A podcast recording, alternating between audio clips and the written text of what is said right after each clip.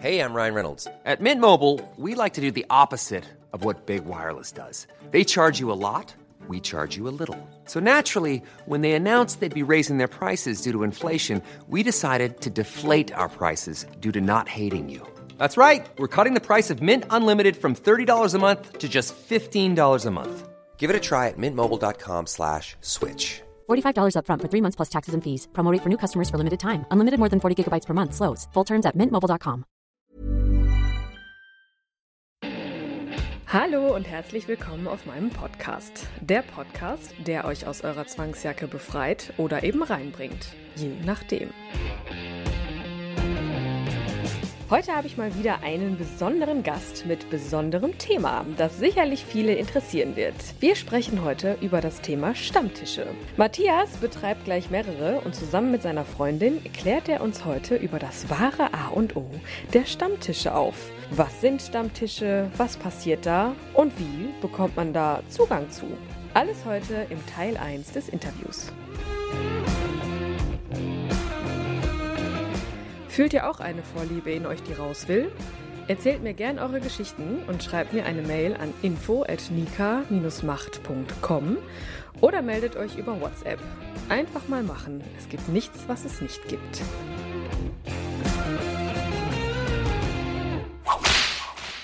Hallo, ihr beiden. Moin, moin. Hallo. ja, freut mich riesig. Ich habe schon so ein bisschen gespoilert. So, es soll ja heute über Stammtische gehen. Viele haben mich äh, nach Interviews oder so gefragt, ja, wie ist das eigentlich mit Thema Stammtischen? Kann man da mal ein bisschen mehr erfahren? Da sind ja so ein paar Hemmschwellen und so. Daher mal die Frage erstmal an dich, Matthias. Worüber sprechen wir heute im Detail? Ja, ich würde sagen, über die verschiedenen Stammtische, Möglichkeiten, wo man solche findet, welche Arten das gibt. Ja. Ja, das ist ja ein Riesenthema. Ich habe auch ganz, ganz viele Fragen und du hast dir ja auch schon Notizen gemacht, hast du mir ja vorhin schon erzählt, das ist sehr schön. Ich glaube, wir sollten erstmal anfangen mit der Frage, was ist ein BDSM-Stammtisch? Ja, das ist eine recht umfangreiche Frage, sag ich mal. Es kann ganz schön viel sein. Es gibt ja, wie gesagt, verschiedene Arten von Stammtischen. Und ähm, ja, man kann sich einfach nur zusammensetzen und über das Thema BDSM im Allgemeinen sprechen. Es gibt aber halt auch Stammtische, wo gleich die Möglichkeit ist, dass man spielen kann oder dass man gegebenenfalls im Dresscode dahin kommt.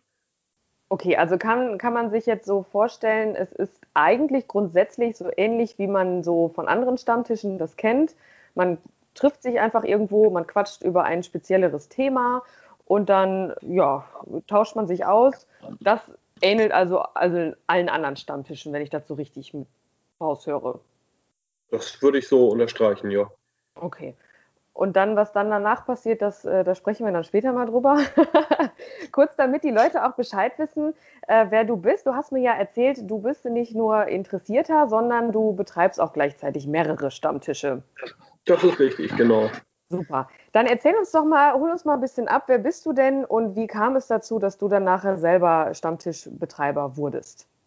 Ja, das ist mehr oder weniger ein Zufall gewesen. Mhm. Ich bin oft äh, im Internet unterwegs gewesen, habe mal so geguckt, was gibt das im Bereich Hamburg überhaupt so an Stammtischen und bin dann auf einen Stammtisch aufmerksam geworden, habe gedacht, kann man sich mal angucken, bin da dann hingegangen und bin da total super aufgenommen worden, dass ich da nicht irgendwie blöd in der Ecke gesessen habe. Die waren gleich alle da und haben mich in die Runde integriert und das war ein richtig schöner Abend, hat viel Spaß gemacht. Und den Stammtisch habe ich dann ja innerhalb kürzester Zeit schon mitgeleitet und habe den dann nachher später auch übernommen. Und aus diesem Stammtisch ist dann nachher noch ein weiterer Stammtisch geworden der erste Stammtisch war halt ein reiner, ja, ich sag mal, Kommunikationsstammtisch, wo die Leute halt so gekommen sind von der Arbeit, wie sie aussahen und äh, in diesem Fall über das Thema Switchen gesprochen haben. Also es war der Switcher-Stammtisch. Und dann ist daraus nachher noch ein weiterer Stammtisch entstanden, wo wir uns zum Grillen getroffen haben. Und aus dem Stammtisch ist dann nachher noch ein Stammtisch geworden, ähm, wo wir uns zum Spielen getroffen haben. Okay, ja. Switcher, erzähl kurz, Switcher für die Leute, die das nicht wissen, worüber spricht man da? Was sind das für Menschen, die switchen? Ja, also bei uns ist das Thema Switcher so, ähm, dass wir beide sadistisch und masochistisch sind und halt dementsprechend da hin und her switchen. Also wir teilen beide gerne mal aus und stecken beide gerne mal ein. Und das kann aber halt auch das Thema DS sein, also dominant submissiv. Ist bei uns in dem Fall jetzt nicht, aber ist natürlich auch gerne willkommen auf dem Stammtisch. Wie viele Leute wart ihr damals da? Auf dem allerersten Stammtisch und später dann auch an den anderen? Der Switcher-Stammtisch, der hat immer so um und bei 10 bis 20 Leute. Das ist immer eine sehr übersichtliche Runde. Ein paar Sofas voll. Im Moment leider wegen Corona leider ausgesetzt, weil die Location gerade nicht zur Verfügung steht. Und der andere Stammtisch, dieses äh, Barbecue, was wir gemacht hatten, das belief sich auf, ja, ich sag mal 70 bis 120 Leute. Und in dem Bereich war der Play-Stammtisch nachher auch, den wir da gemacht haben. Wahnsinn. Also, wenn ich mir jetzt so vorstelle, ich möchte mal äh, sowas erleben, wie bist du dann da so in diese Kreise gekommen? Kann man das einfach googeln oder gibt es da Foren für oder wie bist du da so reingerutscht oder ihr später dann? Ja, also ich habe damals über die Homepage von unserer Location geguckt. Also wir haben in Hamburg so verschiedene einschlägige, einschlägige Locations und da hatte ich auf der Homepage geguckt und die haben einiges an Stammtischen im Angebot. Und da hatte ich dann halt mir einen rausgesucht, der mir zusagen würde. Und das war in dem Fall dann damals der Switcher-Stammtisch. Und ja, ich habe selbst auch eine Homepage, die ist leider im Moment ein bisschen unaktuell, muss ich gestehen. Kannst du mir ja später noch sagen, ob ich die verlinken soll oder nicht. kannst du ja mit reinnehmen, die wird auch wieder aktualisiert werden, spätestens wenn die Situation sich mal wieder so ein bisschen gesetzt hat. So, dass man wieder was machen kann in der Szene. Im Moment steht ja alles ziemlich still da leider. Ja, ansonsten gibt das ja noch, ähm, ich sag mal, einschlägige Communities. Wer da Interesse hat, kann sich auch nachher gerne an mich wenden. Kannst gerne unsere Kontakte da verlinken nachher am Schluss. Da kann ich sonst auch gerne Tipps geben. Sehr schön. Jetzt müssen wir ja mal so ganz vorne anfangen, weil gerade auch viele Fragen so von kompletten Anfängern kamen, so mit bedenken und was sind da für Leute und bin ich da überhaupt sicher und mit welchem Thema kann ich da überhaupt, äh, ne? Wie stellt man sich das vor, wenn man sich überlegt, ich möchte jetzt zu einem Stammtisch gehen? Kann man jetzt in dem Fall dich anrufen und einfach sagen, hör mal hier, ich habe dieses und jedes Thema, kann ich mal vorbeikommen? Oder wie läuft sowas? Das wäre eine Möglichkeit, ja. Das ist bis jetzt, ich glaube, zweimal vorgekommen, dass ich mal angerufen worden bin, weil die meisten Leute trauen sich das nicht. Aber ich kriege des Öfteren E-Mails oder direkt über die Communities, dass ich angeschrieben werde, dass Leute sagen, Mensch, ich bin noch nie auf dem Stammtisch gewesen, irgendwie traue ich mich nicht, wie sieht das aus? Und also ich sag mal, 90 Prozent der Stammtische, die sind da gerne für zu haben für Neulinge. Die freuen sich da, wenn da Leute sich melden. Es gibt Stammtische, die sagen, wir fangen eine halbe Stunde früher an für die Neulinge, die können dann schon mal kommen, dann sind die hier schon mal sicher angekommen und kommen nicht in eine Gruppe von 20, 30 Leuten, die sie noch nie gesehen haben. Oh, das ist ja nett. Ja, da muss man vorher einfach mal anschreiben, die Veranstalter. Normalerweise findet man von denen irgendwo Kontaktinformationen und dann einfach mal fragen. Eigentlich sind da alle sehr offen für. Jetzt mal eine kurze Zwischenfrage an Daniel. Ich muss ja immer auch so ein bisschen äh, an die Frauen denken. Ja. Wenn, äh, wenn, die, wenn man als Frau jetzt so überlegt, naja, auf so eine King-Party alleine als Frau, das ist ja schon so eine Herausforderung.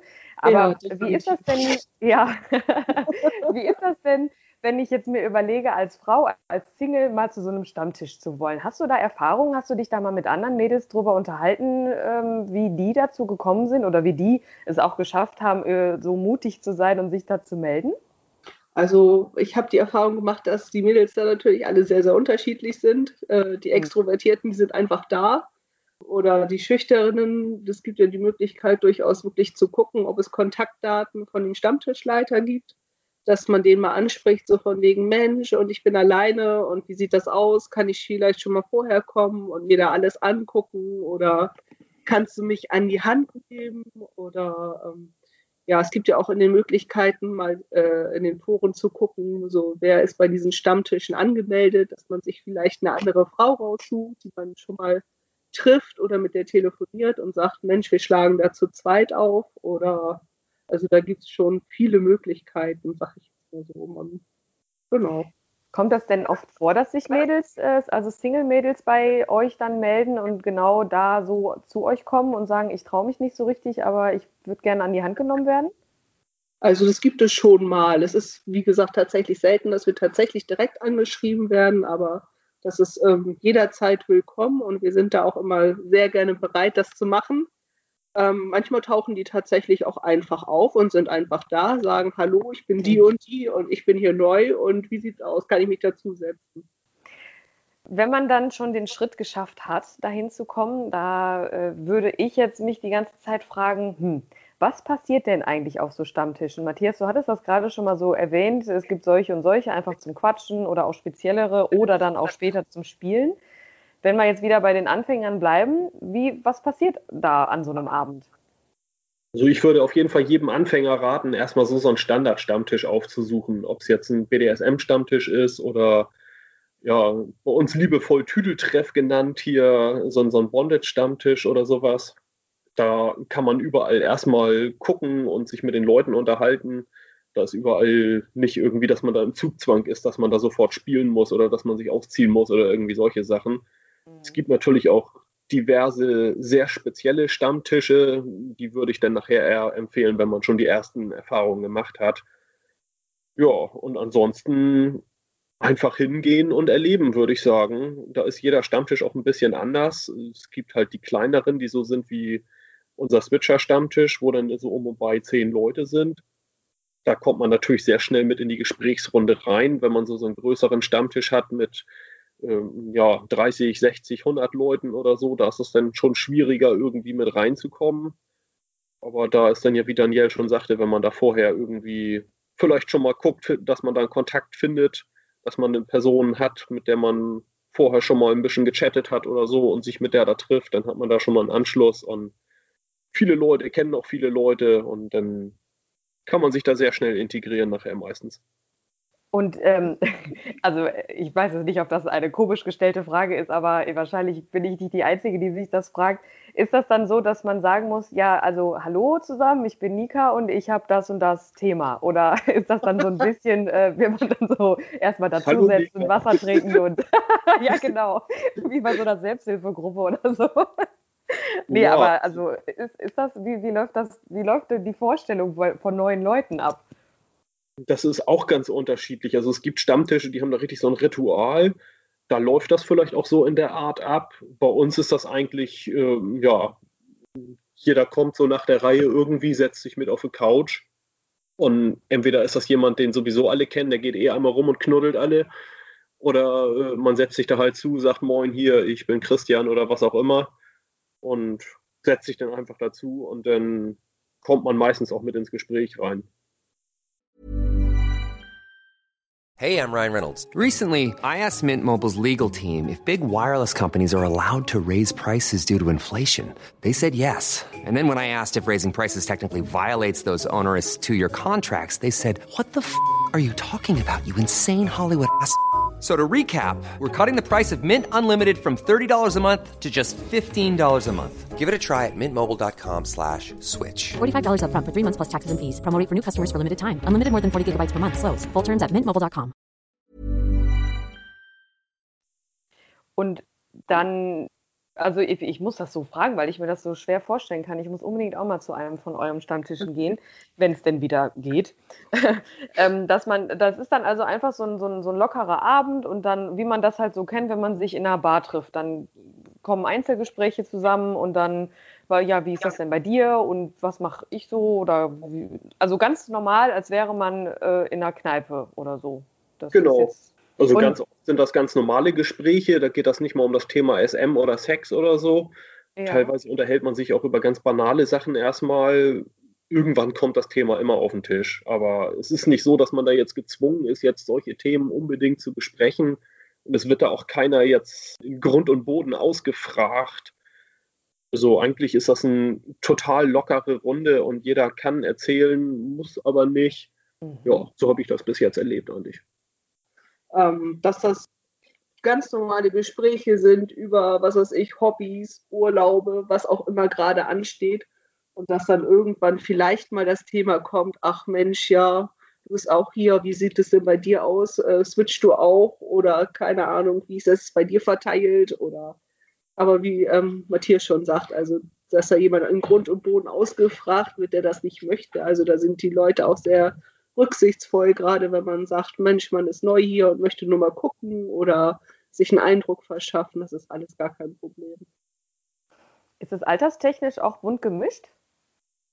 Da würde ich sagen, kommt auch auf den Stammtisch drauf an.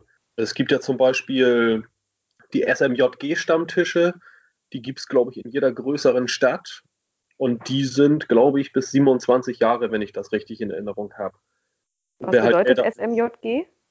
Sadomaso-Jugend. Ach, Jugend. Art, genau. Irgendwie sowas, ja. Oha, okay. Ist ein Verein und die sind irgendwie überall vertreten.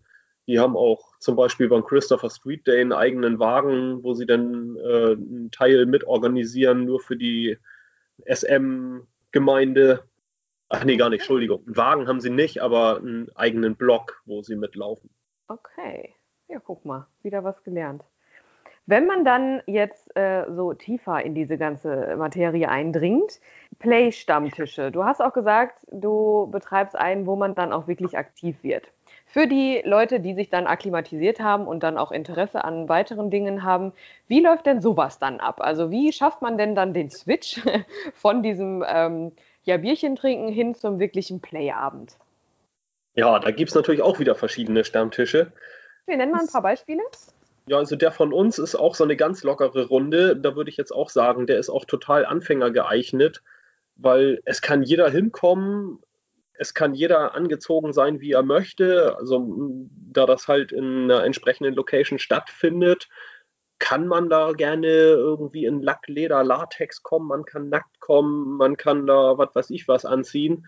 Da ist alles möglich. Man kann aber halt auch einfach von der Arbeit kommen und das anbehalten, was man den ganzen Tag anhatte.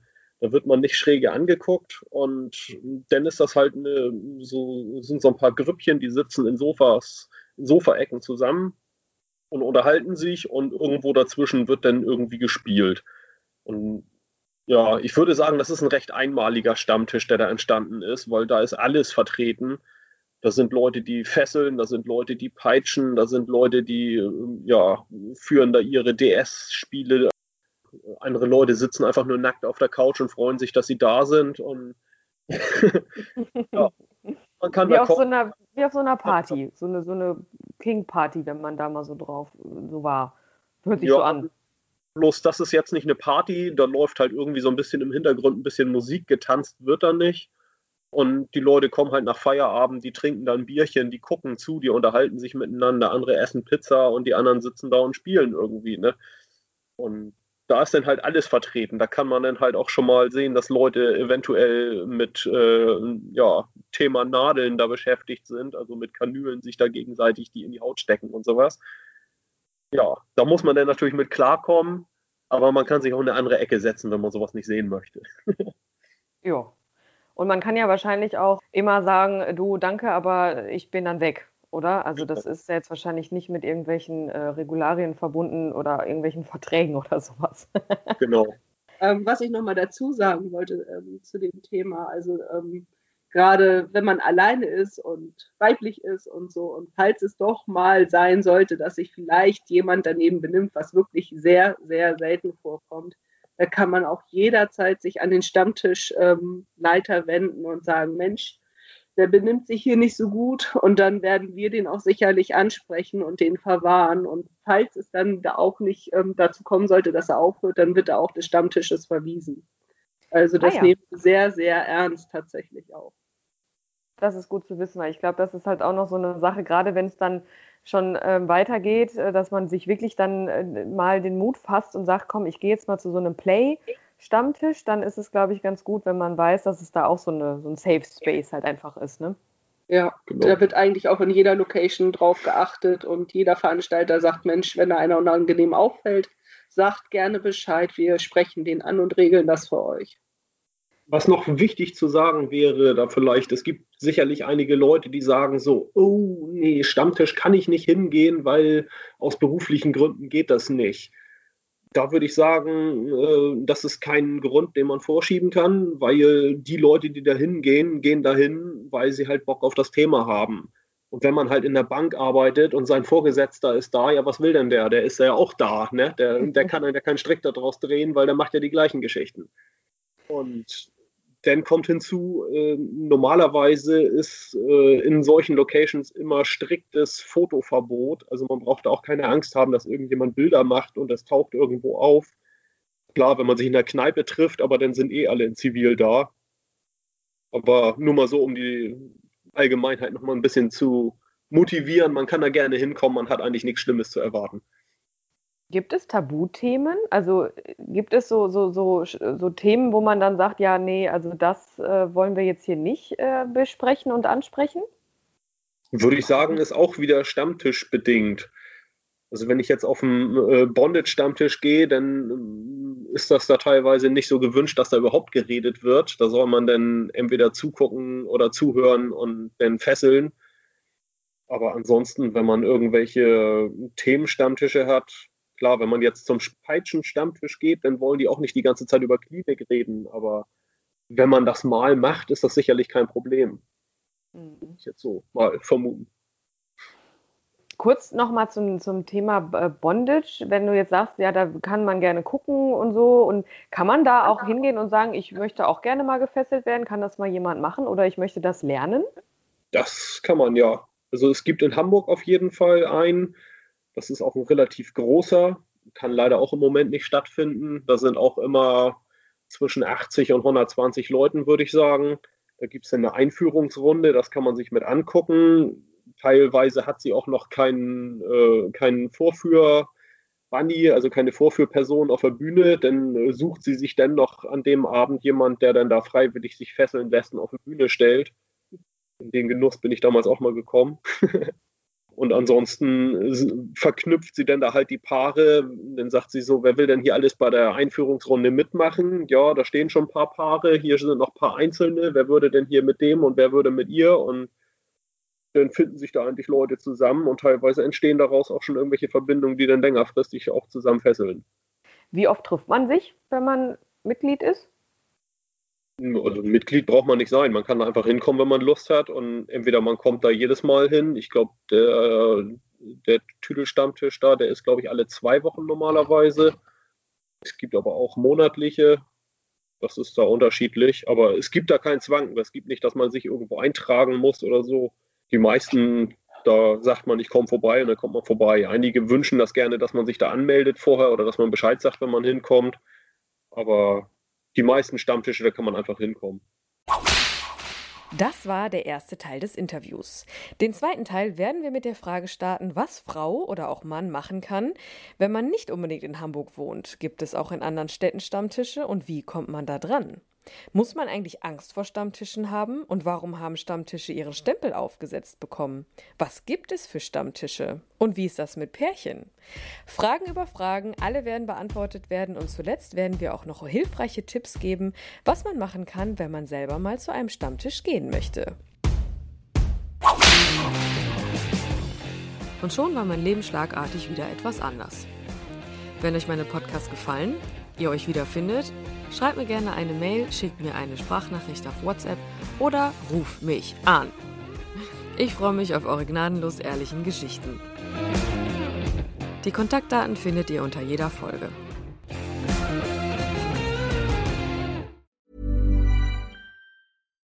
If you're looking for plump lips that last, you need to know about Juvederm lip fillers. With Juvederm Volbella XC and Juvederm Ultra XC, your lip look, whether it's subtle or bold, can last up to one full year with optimal treatment and no additional maintenance. Find a licensed specialist and see if it's right for you at Juvederm.com today. That's J U V E D E R M.com. Add fullness to lips in adults over 21 with Juvederm Volbella XC or Juvederm Ultra XC. Do not use if you have severe allergies or a history of severe allergic reactions, or if you're you're allergic to lidocaine or the proteins used in Juvederm. Tell your doctor if you have a history of scarring or taking medicines that decrease the body's immune response or that can prolong bleeding. Common side effects include injection site redness, swelling, pain, tenderness, firmness, lumps, bumps, bruising, discoloration, or itching. As with all fillers, there's a rare risk of unintentional injection into a blood vessel, which can cause vision abnormalities, blindness, stroke, temporary scabs, or scarring. For full important safety information, visit juvederm.com.